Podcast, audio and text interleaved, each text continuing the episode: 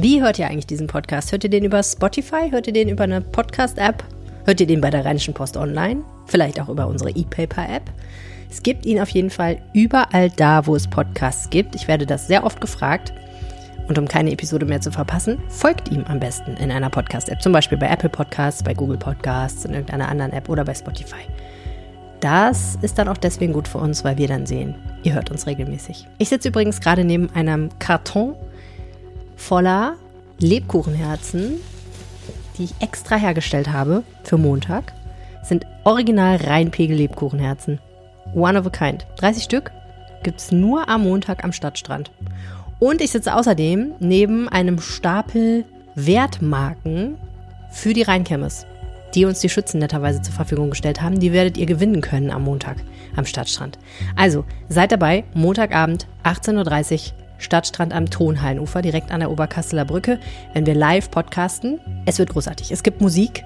Ich habe mich breitschlagen lassen von mir selber zu singen mit einer tollen Kollegin von mir und einem tollen Pianisten. Und es gibt Spiele, wo ihr besagte Dinge gewinnen könnt. Und es gibt super Talkgäste. Thomas König, der Kirmesarchitekt, kommt.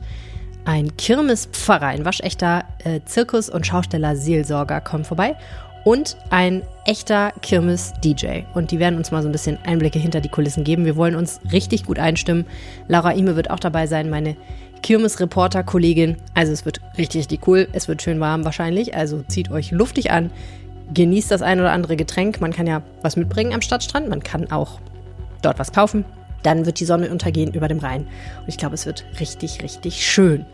Aber vorher habe ich noch eine ganz reguläre Episode heute für euch und die beginnt mit einem Thema, das ähm, ziemlich viel Erklärungsbedarf hat, aber wirklich, wirklich richtig spannend ist. Große Immobilienfirmen, die bestimmen ja in Düsseldorf ganz oft die Geschicke, wenn es um Wohnungsbau geht, wenn es um Entwicklung von Prestigeobjekten geht. Und zwei Immobilienfirmen sind diese Woche in den Schlagzeilen aus sehr unterschiedlichen Gründen.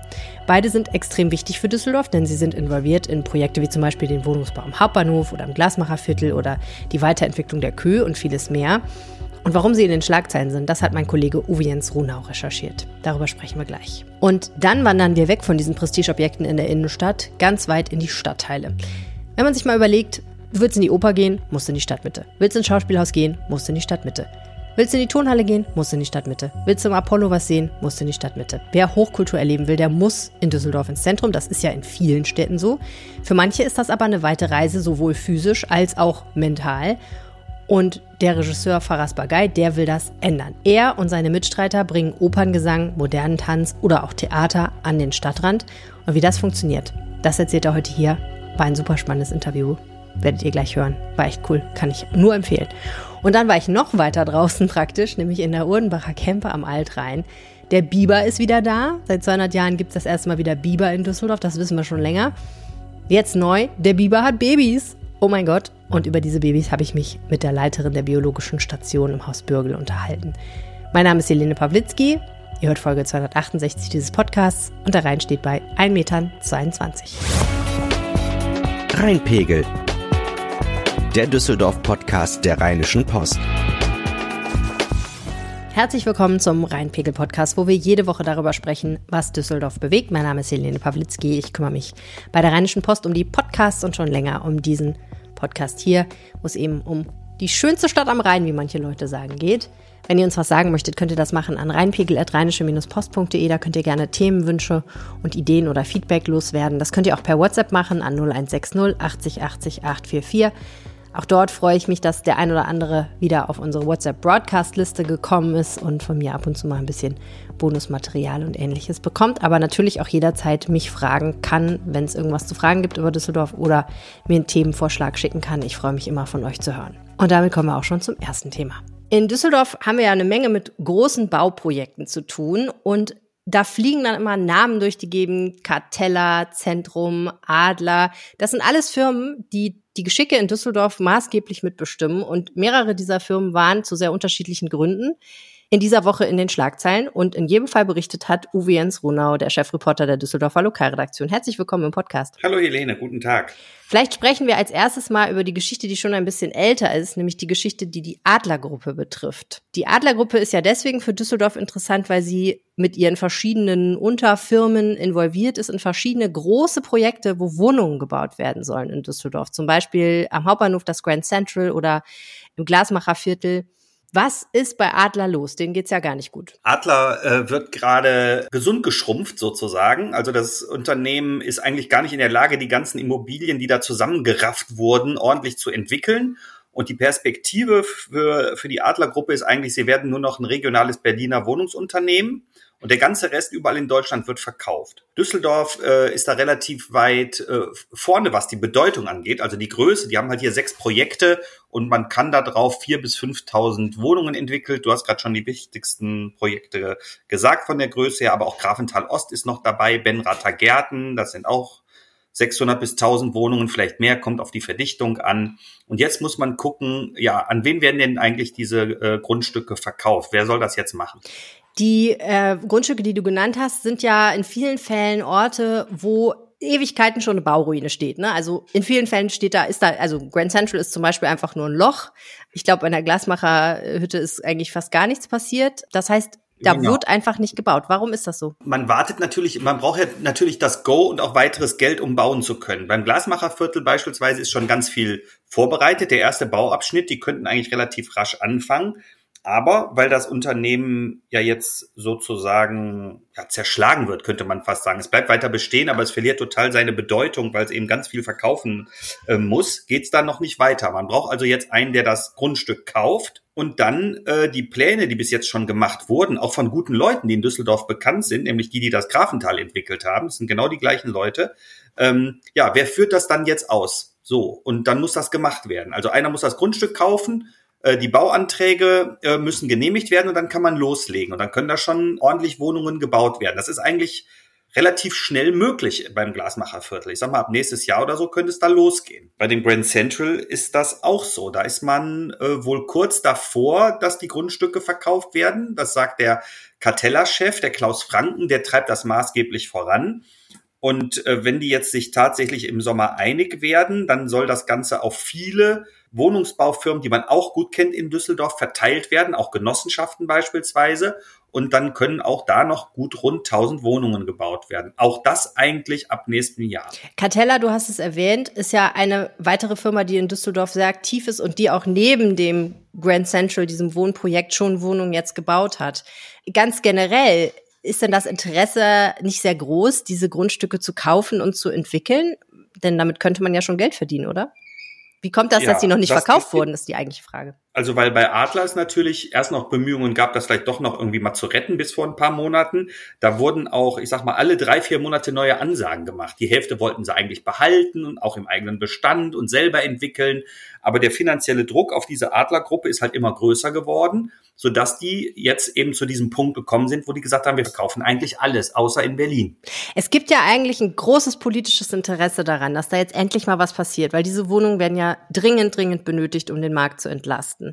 Trotzdem habe ich ein bisschen das Gefühl, die Politik, die Stadtspitze steht da so ein bisschen daneben und guckt sich das alles an, weil sie auch nicht wirklich was machen kann. Stimmt dieser Eindruck? Ähm, das hat sich ein bisschen geändert. Äh, es sind für das Glasmacherviertel äh, und die Benrather Gärten vom Stadtrat schon Vorkaufsrechte beschlossen wurden. Das ist ein Instrument, was es zwar schon länger gibt, was aber eigentlich jetzt erst seit gut über einem Jahr eigentlich eingesetzt wird. Gibt's für sechs Gebiete, glaube ich, wenn ich es jetzt richtig im Kopf habe, in Düsseldorf bereits. Zwei sind Adlergebiete sozusagen. Und äh, durch dieses Vorkaufsrecht kann die Stadt im Falle eines Weiterverkaufs die Hand drauflegen, um eigene Planungsziele abzusichern. Okay, das heißt, in dem Moment, wo jetzt Adler sagt, wir verkaufen das weiter, kann die Stadt sagen, Moment, Moment, Moment, jetzt dürfen wir hier mal so ein bisschen mitreden. Man schiebt eigentlich so der Spekulation auch dann so ein bisschen den Riegel vor, weil das ist das, was alle Politiker eigentlich sagen. Wir wollen jetzt nicht eine zweite Adlergruppe da wieder, die dann wieder nichts macht und äh, nur auf eine Wertsteigerung äh, wartet, äh, dann würden wir notfalls da selber reingehen. Also es kann durchaus sein, ähm, dass beim Glasmacherviertel oder bei den Benrather Gärten oder so die Stadt das erstmal kauft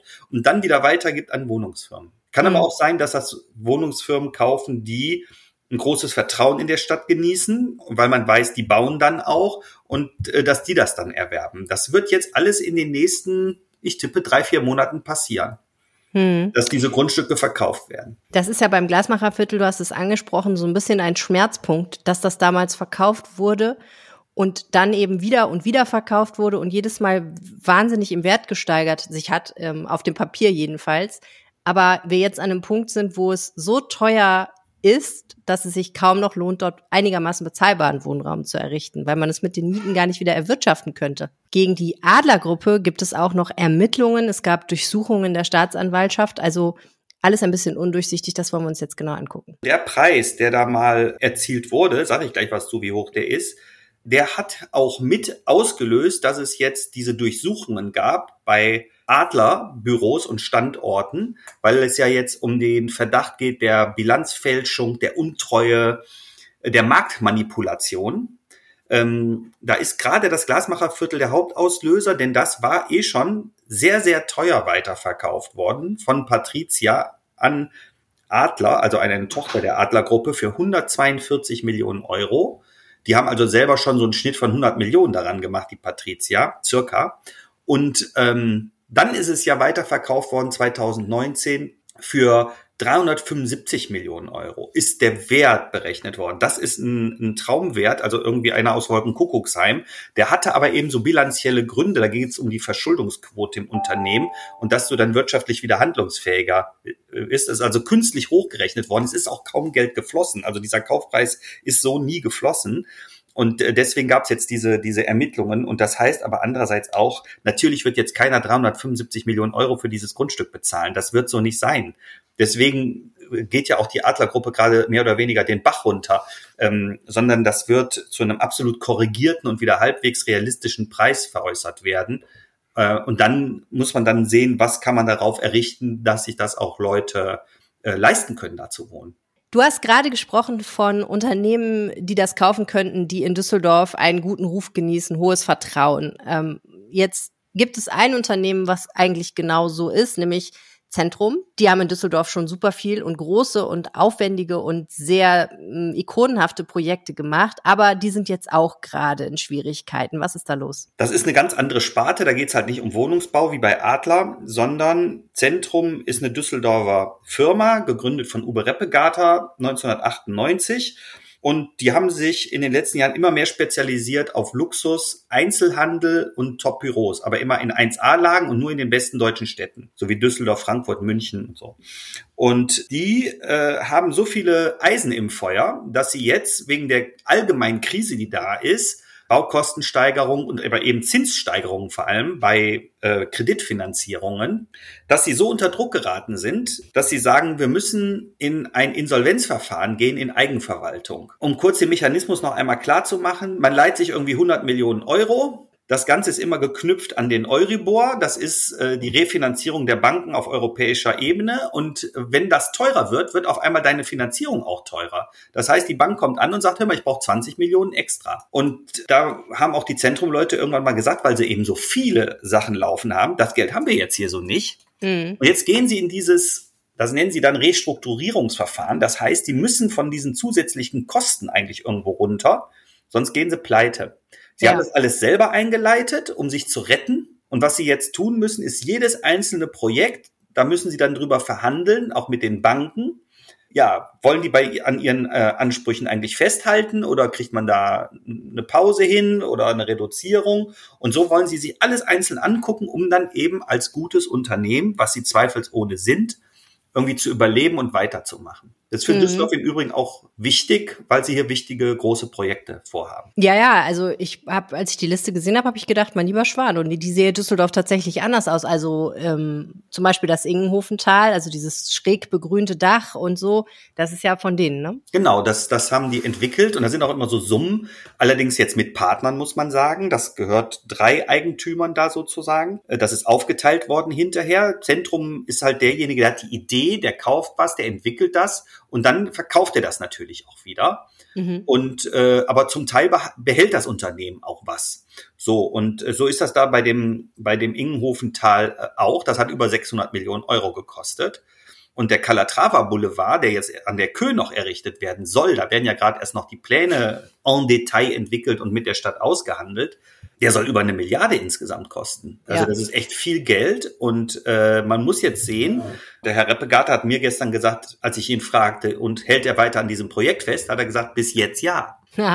Also der Calatrava Boulevard, wir haben darüber ja gesprochen in der Episode, wo wir uns die Kümmer genauer angeguckt haben, du und ich. Ne? Gibt es eine schöne monothematische Bonusepisode, kann man sich mal gut anhören, ähm, dass dort über einen längeren Abschnitt an der Königsallee äh, das alles irgendwie schön neu gemacht werden soll und da soll Gastronomie sein und man soll da drinnen Lust wandeln können und so. Also wirklich ein sehr aufwendiges Projekt in einer, muss man ja sagen, in eigentlich der Lage in Düsseldorf. Ne? Ja, genau. Also das und das Rheinufer, so, das sind so die zwei Sachen.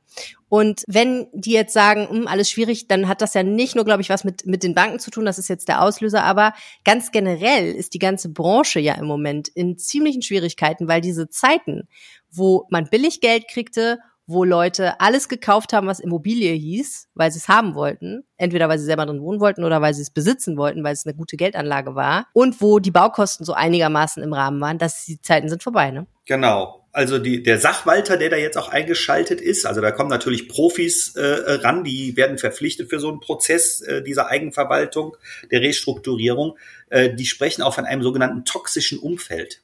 Das mhm. ist das Problem, äh, wenn auf einmal die Kredite mitten im Projekt teurer werden oder vielleicht auch vorher, dass man sagt, hm, jetzt habe ich so viel für das Grundstück schon bezahlt. Die Grundstückspreise sind ja auch so angestiegen, weil die Kredite so billig waren. Mhm. So, jetzt hast du die Baukostensteigerung und was Reppegata mir gestern sagte, sagte, du kriegst auch nichts verkauft vernünftig.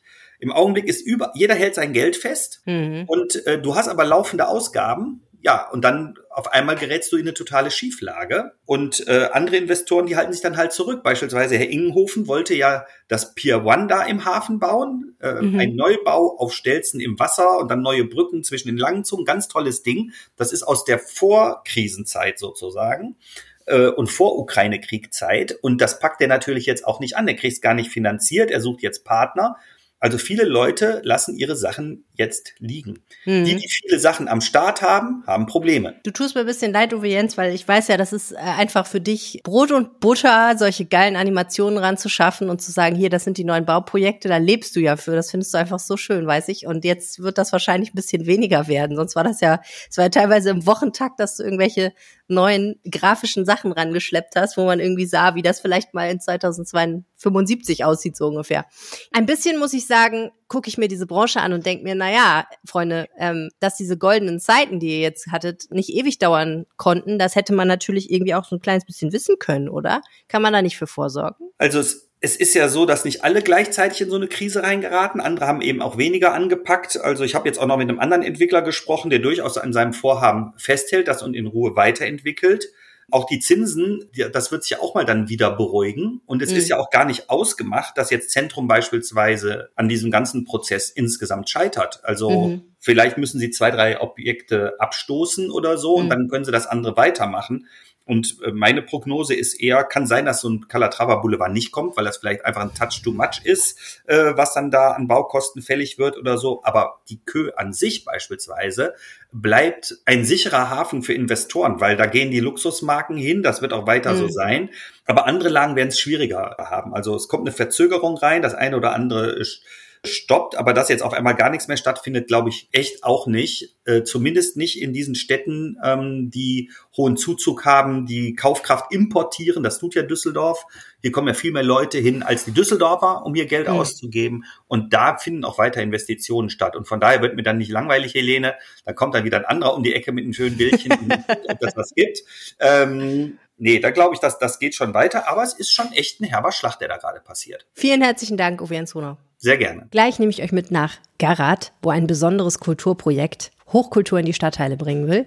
Vorher aber eine kurze Pause, in der vielleicht auch ein bisschen Werbung läuft. Und wir sind zurück und zwar draußen unter freiem Himmel, weit, weit draußen im Süden von Düsseldorf, im schönen Garat, an der Fritz-Erler-Straße. Und es ist hier ein Stadtteilzentrum, wie man sich das so vorstellt. Ein Platz mit 70er Jahre Bausünden und anderen. Häusern und etlichen Dingen, die man hier fürs schöne Leben tun kann. Es gibt eine kleine Kneipe, es gibt ein Eiscafé, es gibt einen Blumenladen, es gibt einen Wagen, aus dem man Haxen kaufen kann. Es gibt ein paar Klamotten, die man kaufen kann. Und ja, hier laufen alle Menschen rum, die hier so wohnen, ganz unterschiedlich. Äh, jetzt sind ja Ferien, also Kinder sind auch unterwegs. Viele ältere Menschen. Ja, und Leute, die einfach irgendwie was zu tun haben oder nichts zu tun haben, rumhängen. In der Nähe ist die Diakonie, die Freizeitstätte Garat mit der Stadtbücherei ist auch hier und die Gestaltbar, was auch ein ganz spannender Ort ist, über den wir gleich reden. Denn ich bin hier mit einem Mann, der diesen Ort ganz gut kennt, weil er hier öfter mal spannende Dinge macht. Faras Bagay, herzlich willkommen im Podcast. Vielen Dank, dass ich dabei sein kann. So, du bist Regisseur und du hast dir überlegt, das mit der Kunst äh, auf der Bühne ist ja eine schöne Sache, aber wieso findet die eigentlich immer nur hinter verschlossenen Türen statt? Das müssen wir ändern. Was war deine Idee? Also ich habe schon während des Studiums war, war es mir schon ein Anliegen rauszugehen und äh, auch normale, Anführungszeichen normale Menschen, äh, was auch immer das heißen mag, aber auf jeden Fall eben nicht die klassischen TheaterbesucherInnen äh, anzusprechen, sondern auch Menschen, das, äh, die im Alltag unterwegs sind, die vielleicht nicht jetzt unbedingt das Geld haben, um sich ein Ticket zu kaufen oder eben äh, so privilegiert sind, dass sie so per se viel mit dem Theater zu tun haben, auch diese Menschen anzusprechen.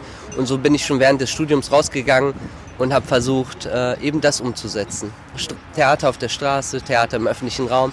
Straße klingt ein bisschen dirty. Ich finde zum Beispiel hier der Fritz-Erler-Platz ist super sauber. Wir haben zwar ein paar Tauben hier, aber grundsätzlich ist es ein schöner Platz. Es Jetzt aktuell ist sehr viel Sonnenlicht gerade hier. Dementsprechend fühlt man sich wohl. Es gibt Bänke, wo man sich hinsetzen kann und eben während etwas hier passiert auch zuschauen kann. Ja, es ist eigentlich wirklich schön hier. Es gibt ein paar Bäume, also es ist auch klimatisch eigentlich optimale Bedingungen. Heute ist ja auch nicht so heiß, muss man sagen. Und du hast gerade schon ein paar interessante Punkte genannt. Das mit dem Zugang zu Hochkultur ist ja so eine Sache. Denn das eine ist, man muss es sich leisten können. Das kriegt man ja meistens irgendwie noch hin, weil es ja auch Angebote gibt für Menschen, die vielleicht jetzt nicht so viel Geld im Portemonnaie haben. Man muss aber auch erstmal auf die Idee kommen, überhaupt hinzugehen. Und allein das ist ja schon eine Sozialisationsfrage eigentlich, oder? Äh, einerseits Sozialisationsfrage. Ich meine, wir müssen dazu sagen, wir sind jetzt gerade in Garat eben 50 Minuten weg ungefähr von der Innenstadt. Ja, wir haben es beide erfahren. Wir wohnen beide in der Innenstadt, mussten erstmal herkommen, genau. 50 Minuten mit der Bahn, das ist krass. Richtig, und wenn die Bahn gerade ausfällt, kommt sie ja auch nicht weg. Dementsprechend ist es teilweise wirklich schwierig für Menschen, die hier leben. Äh, einerseits ähm, hier wegzukommen, aber andererseits auch einfach die Zeit zu finden. Eben die Zeit sich zu nehmen, um Theater in der Innenstadt zu schauen, ist schon ein Ding hier. Dementsprechend ist es schön und richtig und gut, wichtig, äh, auf die Menschen zuzugehen und eben hier auch Veranstaltungen umzusetzen. Und du machst das. Wie geht das? Das geht einfach, indem wir uns, äh, wir haben uns 2019 mit einer Bühnenbildnerin zusammengesetzt. Alexandra Lukas und ich sind wir. Ja, das, Alexandra Lukas ist Schauspielerin, ich bin eben Theaterregisseur und wir haben uns mit Artemis Condolis Rousseau zusammengesetzt und haben ein Bühnenbild entwickelt. Das waren so die ersten Schritte. Wir haben uns verschiedene Plätze im nächsten Schritt angeguckt, auf denen wir uns eben dieses Bühnenbild vorstellen konnten und haben dann das Bühnenbild angepasst an die jeweiligen Orte. Unser Bühnenbild ist zum Beispiel ähm, sehr an Garat angepasst. Tatsächlich hat sich eben dieser Platz oder dieser Ort, wo wir uns befinden, jetzt farblich total geändert. Vorher war nämlich hier dieses Café Gondola, Eiscafé Gondola, war rosa. Dementsprechend ist auch unser Wohnzimmer sehr rosan, sehr türkis. Also es gab hier rosa drin, es gab türkis drin. Das klingt wahnsinnig. Ich wollte nicht so abscheulich sagen, aber es klingt relativ krass.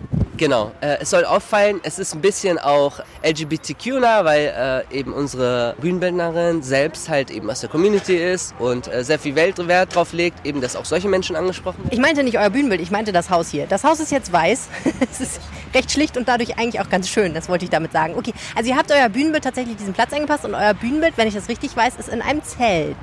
Richtig, es ist eine Art Pavillon mit einer Bühne sozusagen, also eine holzerne Bühne und wir haben da drin Sofa, wir haben da drin Sessel, wir haben dort drin Pflanzen. Also so wie man sich ungefähr ein Wohnzimmer vorstellt.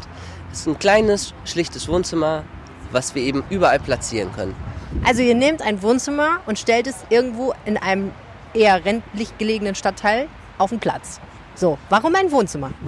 Weil ein äh, Wohnzimmer eben ein Ort zu, ist, wo sich jeder eingeladen fühlt, sich aufzuhalten, sich zu entspannen, ins Nachdenken zu kommen, mit anderen ins Gespräch zu kommen. Ich finde, Wohnzimmer ist ein Begegnungsort und ein öffentliches Wohnzimmer ist eben ein äh, Begegnungsort, was für jeden offen steht. Anders als eben unsere privaten Wohnzimmer, die zwar auch für unsere Freunde und Familie da sind, aber ein öffentliches Wohnzimmer soll keine Hemmschwellen erzeugen, sondern jeden einladen, sich dazu zu gesellen und mitzumachen. Okay, soweit so cool. Und dann passiert was in diesem Wohnzimmer? dann einerseits, genau, am, ganz am Anfang, wenn wir es aufbauen, sollen sich die Menschen eben hinsetzen und erstmal so das erkunden und ein bisschen mal einen anderen Blick auf ihren äh, Lebensort haben. Und dann im nächsten Schritt kommen Künstlerinnen und Bürgerinnen und bespielen diesen Ort, diese Bühne. Und äh, also nicht nur die Bühne selbst, sondern den ganzen Platz. Also es fängt an mit der Bühne und geht dann hinüber auf den ganzen Platz und überall passiert etwas. Wir haben dabei Künstlerinnen aus, aus dem Bereich Tanz, Künstlerinnen aus dem Bereich Operngesang, wir haben dabei SchauspielerInnen, wir haben dabei Breakdancer, wir haben dabei klassische Musiker. Also wir haben ganz eine Bandbreite von verschiedenen KünstlerInnen, die mit uns äh, das Wohnzimmerprojekt umsetzen. Das klingt nach einem ziemlich ausführlichen Programm. Sehr viel. Genau, es ist viel.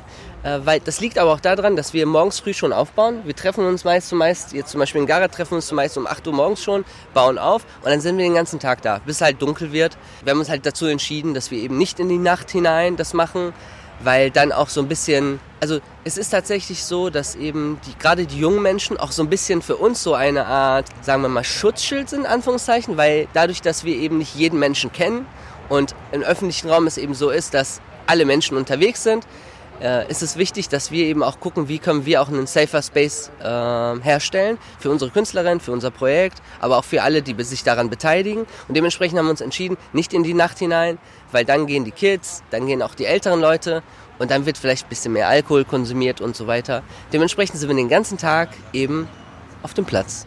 Cool. Ihr wart ja vor kurzem hier, ne? Mal abgesehen davon, wie euer Programm war, wie, wie haben die Leute das denn aufgenommen? Also die Leute, die kennen uns teilweise schon. Also dadurch, dass wir eben schon öfter in Garrett äh, auf dem Fritz-Erler-Platz waren. Es gibt eine Dame, wenn du jetzt äh, zur Gestaltbar schaust, wenn sie da noch sitzt auf ihrem Wegelchen, weiß nicht, ob du sie siehst. Einen Moment. Ich glaube nicht. Ich sehe keinen. Ich sehe einen Mann, der sitzt auf einer Bank. Nee. Mhm. Okay. Vor 15 Minuten war sie zumindest noch da. Ähm, sie ist zum Beispiel eine unserer Stammzuschauerinnen. Genau, und sie ist repräsentativ eben für viele Menschen, die uns eben schon hier kennen und äh, einerseits eben durch Flyer, die wir vorher verteilen, davon Wind bekommen und andererseits eben durchs Internet oder durch eine E-Mail-Liste. Also wir haben verschiedene äh, Art und Weisen, eben auf die Menschen, äh, den Kontakt zu den Menschen aufzubauen. Und wie nehmen sie es auf? Naja, es gibt eben die, die es schon kennen die sich dann freuen, etwas Neues auch zu erleben und zu schauen, was hat sich geändert, was war vorher, die einfach Lust haben, Menschen tanzen zu sehen, also Künstlerinnen tanzen zu sehen, Operngesang zu hören. Und dann gibt es die Menschen, die eben einfach unterwegs sind, vielleicht kurz stehen bleiben oder andere, die uns fragen, so, was ist das eigentlich, was ihr da macht, was ist Operngesang? Es gibt Menschen, die eben Interesse zeigen an Kunst an sich und wissen wollen, wie das wie das ist, es beruflich zu machen, wie viel man verdient. Also es gibt einerseits eben Menschen, die das genießen und sitzen und den ganzen Tag mit uns verbringen. Und andererseits gibt es eben Menschen, die einfach Mehres über Kunst erfahren wollen. Aber an für sich äh, ist es immer eine sehr gute Stimmung. Also wir haben bis jetzt auch immer Glück gehabt, weil zumeist gab es gutes Wetter, es gab selten Regen. Das heißt, man konnte sich einfach zurücklehnen, eben äh, zuhören oder zuschauen.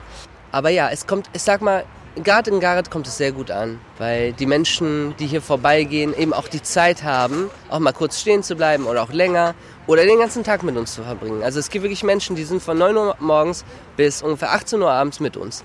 Ich frage mich dann auch manchmal, also ich wundere mich dann, ob sie auch genug in der Zeit essen und, äh, genug trinken. Aber das spielt scheinbar keine Rolle. Wenn hier was stattfindet, dann sind die Leute dabei und machen einfach mit. Ganz schön abgefahren. Ich denke die ganze Zeit so, das ist wie früher, wenn der Zirkus irgendwie in so ein kleines Dorf gekommen ist, wo sonst nichts passiert ist, ne? Ja, das ist total witzig, weil viele äh, uns auch irgendwie mit Zirkus oder Kirmes in Verbindung bringen. Was an sich ja, also irgendwo gibt es natürlich einen Zusammenhang, aber wir sind keine Kirmes und wir sind auch kein Zirkus. Wir sind eben einfach eine Gruppe von freien Künstlerinnen, die einfach äh, auf Menschen, normale Menschen zugehen und eben Kunst mit ihnen teilen wollen. Aber ja, genau, wir werden oft als äh, eine Kirmestruppe aufgenommen. Wie zugänglich gestaltest du denn die Kunst, die du da ausgewählt hast als Regisseur? Die Show, die du sozusagen hier von 9 bis 18 Uhr, was ja auch eine wahnsinnig lange Zeit ist, veranstaltest, geht es dir da darum, dass du auch, ähm, wie soll ich sagen, Dinge präsentierst, die jetzt nicht auf ersten Blick verständlich vielleicht sind oder nicht auf ersten Blick so zugänglich? Oder geht es darum, dass man erstmal überhaupt sagt, so, also ne, man kann ja von der Oper eine Arie auswählen, die man so kennt, weil Pavarotti hat sie gesungen und wir haben sie alle schon 18 Mal im Radio gehört. Oder man kann ja was auswählen, wo man sagt, hoi, das ist aber eine ausgefallene Auswahl hier. Wie machst du das? Also uns geht es um die richtige Mischung. Ähm, es ist total wichtig, dass wir eben von allem etwas dabei haben. Eben von Hochkultur und eben Arien. Wobei da ist auch wichtig eben, dass die Menschen die Möglichkeit haben, dazu auch Fragen zu stellen oder in Erfahrung zu bringen, was ist jetzt in dieser, dieser italienischen Sprache, was wurde da eigentlich vermittelt oder worum geht es. Äh, das wird dann auch gemacht eben von unseren Opernsängerinnen. Äh, und auf der anderen Seite haben wir auch einfach Breakdance dabei, was sehr catchy ist oder Akrobatik, wo die Menschen direkt so äh, eine Verbindung aufbauen können. Und gleichzeitig gibt es auch abstrakte Kunst, die dabei ist. Zum Beispiel hatten wir jetzt bei der letzten Vorstellung eben eine Künstlerin, eine Tänzerin dabei, die sehr, eine sehr eigenartige und äh, unkonventionelle Art hat zu tanzen und äh, asiatische Einflüsse mit eingebracht hat, also eben, eben traditionelle äh, Vorgänge auch mit, äh, mit, mit drin hatte.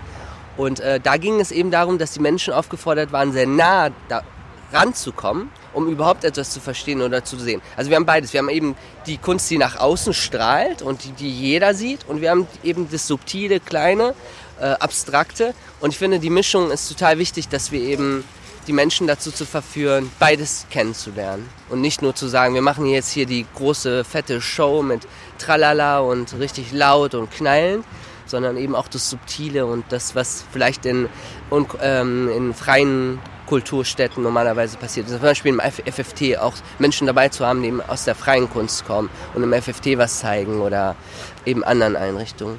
Forum Freies Theater ist das, ne? Genau, richtig. Muss man vielleicht einmal nochmal erklären. Ähm, du hast vorhin gesagt, wir bringen Künstlerinnen und Künstler mit. Bürgerinnen und Bürger können sich aber auch beteiligen und was machen. Heißt das im Prinzip, die Garater könnten hingehen und sagen, ich möchte auch mal eine Opernarie singen? Genau, Opernarie war tatsächlich bis jetzt noch nicht dabei, leider. Aber genau, wir sind sehr offen dafür, auch wenn Menschen eben Operngesang äh, auf der Bühne praktizieren wollen. Es war tatsächlich eher so, dass äh, die Menschen eben so Poplieder gesungen haben, viel Karaoke, Menschen haben getanzt. Also es gab äh, Leute, die schon vorher was einstudiert hatten haben getanzt, ähm, Choreografien wurden gezeigt. Wir führen auch Interviews eben mit Bürgerinnen aus Garat. Wir hatten äh, letztes Jahr zum Beispiel eine Dame dabei, die eben 84 ist und äh, über ihr Leben hier erzählt hat. Die ist seit 50 oder 60 Jahren ist sie schon in Garat und sie hat eben erzählt, wie das so ist, was sie so erlebt hat, wie das heute ist, wie es damals war. Und eben auch solche Interviewformate sind Teil vom Wohnzimmer. Also prinzipiell können, können und dürfen und sollen die Menschen alles machen können auf der Bühne. Aber natürlich gibt es ein gewisses Limit. Also es kommt tatsächlich eben nicht dazu, dass Menschen jetzt direkt sich hinstellen und eine Arie singen. Aber es liegt wahrscheinlich auch daran, dass wir vielleicht in Garat sind. Wer weiß, wie es wäre, wenn wir woanders wären. Vielleicht gibt es da auch eben Opernsängerinnen. Also ich sag mal so, äh, ich wohne ja in Oberbilk in einer Gegend, wo man es vielleicht auch nicht direkt vermuten würde, aber es gab eine ganze Zeit, da habe ich regelmäßig jemanden üben hören, der offensichtlich sehr gut singen konnte morgens früh aus meinem Fenster raus. So, wie finanziert ihr das alles? Genau, wir sind äh, ursprünglich vom Bund finanziert worden. Das Projekt ist eben durch Bundesförderung entstanden und mittlerweile arbeiten wir viel mit den äh, einzelnen Verfüg Verfügungsfonds. Zum Beispiel sind wir hier in Garat in, äh, finanziert worden vom Verfügungsfonds Garat und wir werden eben unterstützt von der Gestaltbar, die unser Kooperationspartner ist und die uns in ähm, allerlei Richtungen und Art unterstützen. Denn wenn du so viele Künstler mitbringst, spielen die dann alle mit Honorar, ohne Honorar? Wie funktioniert das? Genau, es ist uns total wichtig, dass alle fair bezahlt werden, weil das die Voraussetzung ist. Nur weil wir Theater eben im öffentlichen Raum machen, soll es eben nicht dazu kommen, dass, dass Menschen und Künstlerinnen, die daran beteiligt sind, nicht bezahlt werden. Ob das jetzt Technikerinnen sind, die das aufbauen, ob das die Künstlerinnen selbst sind, ob wir das als Projektleitung sind. Alle sollen gut verdienen, so wie es eben zu, zum Leben notwendig ist. Äh, und das haben wir bis jetzt geschafft. Und sollte es eben mal dazu kommen, dass wir weniger verdienen, dann ist es auch okay, ähm, weil uns die Sache natürlich wichtig ist. Aber als Grundvoraussetzung haben wir uns von Anfang an gesagt, hey, wir wollen faire Löhne. Wie oft macht ihr das und wo seid ihr das nächste Mal? Wir machen das dieses Jahr noch weiterhin in Duisburg. Wir haben zwei Auftritte in Duisburg, in Duisburg-Marxloh und in Duisburg-Hochfeld. Kommt es zum, äh, das nächste Mal zur Aufführung. Und weißt du schon, wie es weitergeht nächstes Jahr? Also seid ihr noch mal irgendwo in Düsseldorf unterwegs? Auf jeden Fall. Wir sind schon dabei, das zu planen. Es hat ein bisschen was damit zu tun, eben wie wir das Ganze finanzieren. Aber ich könnte mir tatsächlich vorstellen, wieder an Garat aufzutauchen und wieder das Projekt hier umzusetzen. Man hat hier schöne Bedingungen, muss man sagen. Unter anderem einen leckeren Eiskaffee. Vielen herzlichen Dank. Faras Bagay. Ich danke dir. War schön mit dir zu sprechen. Gleich machen wir einen Ausflug zur Urdenbacher Kempe zum Altrhein und gucken mal, ob wir vielleicht die kleinen Biberbabys sehen können. Vorher nochmal eine kurze Pause, in der vielleicht auch ein bisschen Werbung läuft.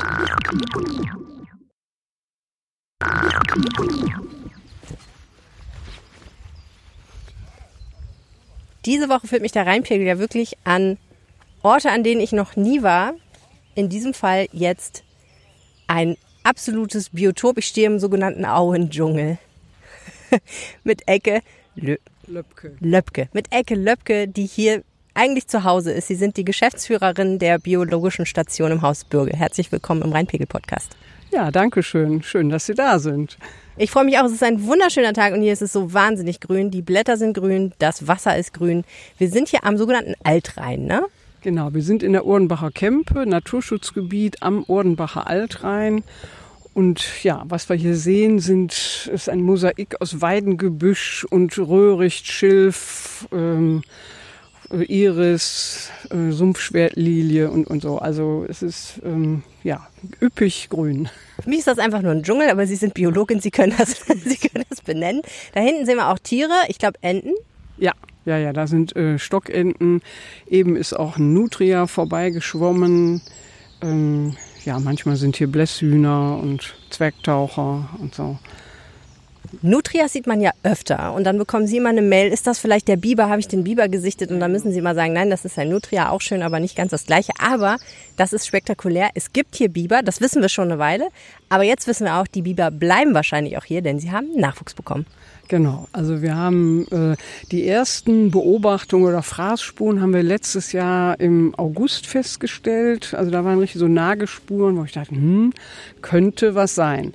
Und dann haben wir im Januar hat tatsächlich ein Ehrenamtler, der Norbert Hennecke, sich tagelang, also ich sage jetzt mal nächtelang, muss man sagen, äh, hier ans Ufer gestellt. Also vom Weg aus kann man das ja hier alles sehr gut sehen und hat tatsächlich einen Nachweis erbracht, dass es sogar ein Pärchen ist, dass es nicht nur ein herumziehender Einzelbiber ist, sondern wirklich ein Pärchen. Moment mal, der hat im Januar hier gestanden, die Nacht durch? Ja, es war eiskalt. Ich wollte auch mal mitkommen, aber habe dann wirklich äh, gekniffen, weil mir, also bei Minustemperaturen kann ich nicht stundenlang still und regungslos stehen. Also das war wirklich Einsatz. Er musste es wirklich wollen. Okay, er, er wollte nachweisen, dass es den Biber hier gibt. Das muss man per Foto machen.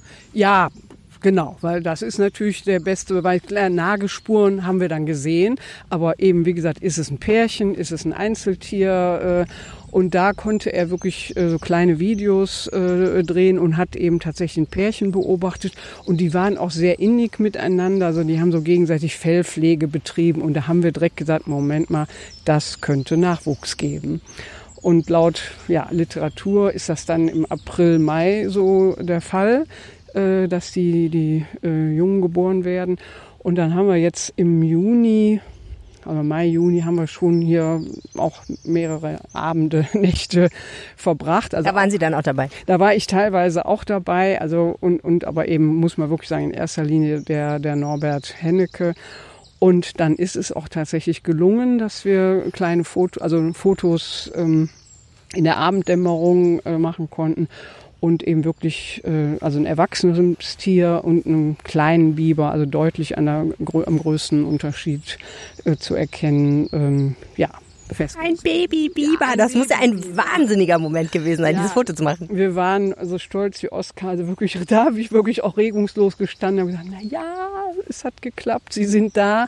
Und da kann man eigentlich von ausgehen. Also wenn die hier, dann haben die auch irgendwo eine Burg, dann haben sie äh, Nachwuchs, dann stimmt der Lebensraum für sie und dann ist die Wahrscheinlichkeit sehr groß, dass sie hier bleiben und sich hier wirklich äh, etablieren und ausbreiten werden. Wenn man das hier so sieht, würde man ja denken, Mensch, Biber aller Länder kommt her. Es ist super hier, es ist super schön und äh, ungestört und es gibt Wasser und es gibt Bäume und es gibt viel zu fressen, alles was ihr wollt. Aber tatsächlich gab es ja 200 Jahre lang keine Biber hier. Ja. Wieso eigentlich nicht? Ja, muss man klipp und klar sagen, der ist vom Menschen ausgerottet worden. Also jetzt nicht nur hier bei uns, sondern sage ich jetzt mal europaweit. Zum einen schmeckt das Fleisch wohl sehr gut. Der ist ja äh, 100% Vegetarier. Und das Fell äh, ist eins, es ist wohl das dichteste Fell, was es gibt mit, ich weiß jetzt nicht mehr wie viel Härchen pro Quadratzentimeter, äh, weil dem muss ja eben auch im Winter klarkommen. Und da waren die Leute eben sehr, sehr dran interessiert. Und außerdem ist er eben ein Burgenbauer und ein Dammbauer bei den, ich sage jetzt mal, Landwirten vielleicht auch nicht immer so beliebt, weil der kann natürlich auch mal eine komplette Wiese unter Wasser setzen. Und das sind, denke ich, schon Gründe äh, oder eben auch eine Straße oder ein Weg. Also es ist nicht immer ganz konfliktfrei. Wobei ich glaube, hier äh, würde ich sagen, im Naturschutzgebiet kann er wirklich machen, was er will. Äh, er ist hier absolut willkommen. Das wollte ich nämlich auch gerade fragen. Es ist ja schon dann ein größeres Tier, was in so ein Ökosystem dann neu reinkommt. Ähm, da müssen Sie sich keine Sorgen machen, dass beispielsweise bestimmte Pflanzen drunter leiden oder Bäume oder ähnliches? Nee, weil ähm, die Art, wie der lebt, der gehört einfach äh, in die Aue, in die Bachaue, in die Flussaue und der wird hier nochmal, ich sage jetzt mal als ökologischer Baumeister, äh, die Karten neu mischen, würde ich vermuten. Also es wird äh, Stillwasserbereiche geben, sozusagen hinter den Dämmen. Dann wird es schneller fließende Bereiche unterhalb äh, der Dämme geben, weil, und er reguliert auch. Wir haben ja hier auch ein Gebiet, wo der Rhein bei Hochwasser das Gebiet überflutet. Wenn ihm der Wasserstand zu hoch ist, dann öffnet er seinen Damm. Der ist ja unglaublich ähm, da sehr kreativ und wirklich ein äh, Baumeister, der, ohne Plangenehmigung und ohne großartiges Verfahren äh, macht er hier sein Werk. Also äh, sehr kostengünstige ökologische ähm, Renaturierung, würde ich mal sagen. Verstehe, okay, also das ist natürlich ganz geschickt. Okay, das heißt, es öffnet auch vielleicht ein paar ökologische neue Möglichkeiten, weil sich die Landschaft einfach dadurch nochmal ein bisschen verändert. Was passiert denn aber, wenn das Wasser ausbleibt, wenn es zu trocken wird? Ja, da mache ich mir schon ein bisschen Sorgen, weil das kann hier am Ohrenbacher Altrhein passieren. Also wenn wir jetzt wochenlang keinen Regen bekommen, kommt von oben äh, eben nicht genug nach. Und dann ist der Bach in den letzten Jahren auch schon, ich glaube, zweimal im Sommer ausgetrocknet. Da haben wir uns jetzt bei den Kollegen in der Eifel schlau gemacht, weil die haben schon Bibererfahrungen seit Jahrzehnten. Und die haben gesagt, es, wenn es wirklich komplett austrocknet, dann zieht er ab. Man weiß auch nicht genau wohin. Hier haben wir die äh, Chance, es gibt so Richtung Garat gibt es noch ein Gewässer, was mehr oder weniger vom Grundwasser gespeist ist, also ein stehendes äh, Gewässer, dass er dahin umzieht und wenn dann hier wieder äh, Wasser nachfließt und der Bach wieder da ist, wird er wiederkommen. Also so haben die uns gesagt, Leute, ist uns in der Eifel auch schon passiert, dass äh, Gewässer ausgetrocknet sind. Davon lässt er sich nicht schocken, sozusagen. Das ist jetzt hier die Hoffnung, die richtige Erfahrung dazu müssen wir noch hier machen. Klopfer Volz, würde ich sagen. Weil es ja schon schön, wenn der Biber hier ist. Ähm, denn das bedeutet ja einfach auch, Sie haben es vorhin schon gesagt, die Bedingungen sind gut. Ich denke, es heißt auch einfach, es ist ein gesundes Gewässer und äh, er ist hier ungestört, ne? Ja, also einmal ist es Naturschutzgebiet, sogar FFH-Gebiet. Also das heißt, das ist so bedeutsam, dass es nach Brüssel als EU, äh, von der EU aus geschütztes Gebiet gemeldet ist. Das heißt, hier darf sich die Natur äh, entwickeln und ähm, hat den höchsten Schutzstatus. Das heißt, er darf hier nicht gestört werden oder hier dürfen nicht einfach auch Pflanzen entnommen werden und die Wege dürfen nicht verlassen werden und so weiter. Also die Bedingungen sind gut und äh, wir haben die Fläche, die wir hier haben, die ist im Eigentum der Nordrhein-Westfalen-Stiftung. Und das ist eine Stiftung, die sich für Heimat, Naturschutz, Kultur und Denkmalpflege einsetzt. Und die haben eben vor 30 Jahren ungefähr hier über 100 Hektar gekauft. Und nebenan sind Flächen der Stadt Düsseldorf. Also wir haben hier praktisch nur öffentliche Flächen, wo der Naturschutz an erster Stelle steht. Also von daher werden wir ja auch keinen haben, der sagt, oh, jetzt hat er aber einen Baum gefällt. Den, der war mir aber wichtig, sondern die sind alle äh, ja, in froher Erwartung, wie sich die Landschaft hier weiterentwickeln kann. Also da bin ich von daher haben wir hier super Bedingungen. Und er hat eben wirklich genug zu fressen, was er braucht. Also wie gesagt, weil das Gewässer hier ist ja 2014 renaturiert worden. Also früher war das ein begradigter Bach und Entwässerungsgräben die eben früher sogar, also in 70er, 80er Jahren regelmäßig freigemäht und gepflegt wurden. Und äh, gemeinsam mit der Stadt Düsseldorf äh, und der Nordrhein-Westfalen-Stiftung und anderen ist hier eine Renaturierung durchgeführt worden. Also das heißt, dass der Bach wieder in seinem natürlichen Verlauf äh, fließen kann und sich eigendynamisch entwickeln kann. Und das vor den Toren der Landeshauptstadt ist wirklich, ähm, ja, wir sind ja hier mehr oder weniger im Ballungsraum, ist schon was Besonderes. Und seitdem haben sich hier jede Menge Weidengebüsche angesiedelt, eben Schilf, Röhricht, äh, Mädesüß, äh, Blutweiderich. Also der hat einen reich gedeckten Tisch, sowohl im Sommer als auch im Winter. Und von daher, der ist ja auch so, wenn der jetzt ein Baum fällt, äh, überwiegend Weide, die Weide wächst ja wieder nach. Also der ist der, sein eigener Baumeister, dann kommt dann eben in ein paar Jahren da wieder ein junger Wald. Also dann zieht er von mir aus 500 Meter weiter nach oben äh, bis das, der Rest dann wieder nachgewachsen ist. Also das ist hier äh, sehr nachhaltig sozusagen. So agiert er hier. Ne? Biberbabys am Altrhein. Elke Löbke, herzlichen Dank. Ja, danke auch. Das war der Rheinpegel für diese Woche. Vielen Dank fürs Zuhören. Vergesst nicht, Montagabend 18.30 Uhr am Rheinufer parat zu stehen. Ich freue mich darauf, euch kennenzulernen. Bis dahin, mein Name ist Helene Pawlitzki. Habt eine schöne Woche. Tschüss. Mehr im Netz. Alle Nachrichten aus der Landeshauptstadt findet ihr auf rp-online.de slash Düsseldorf.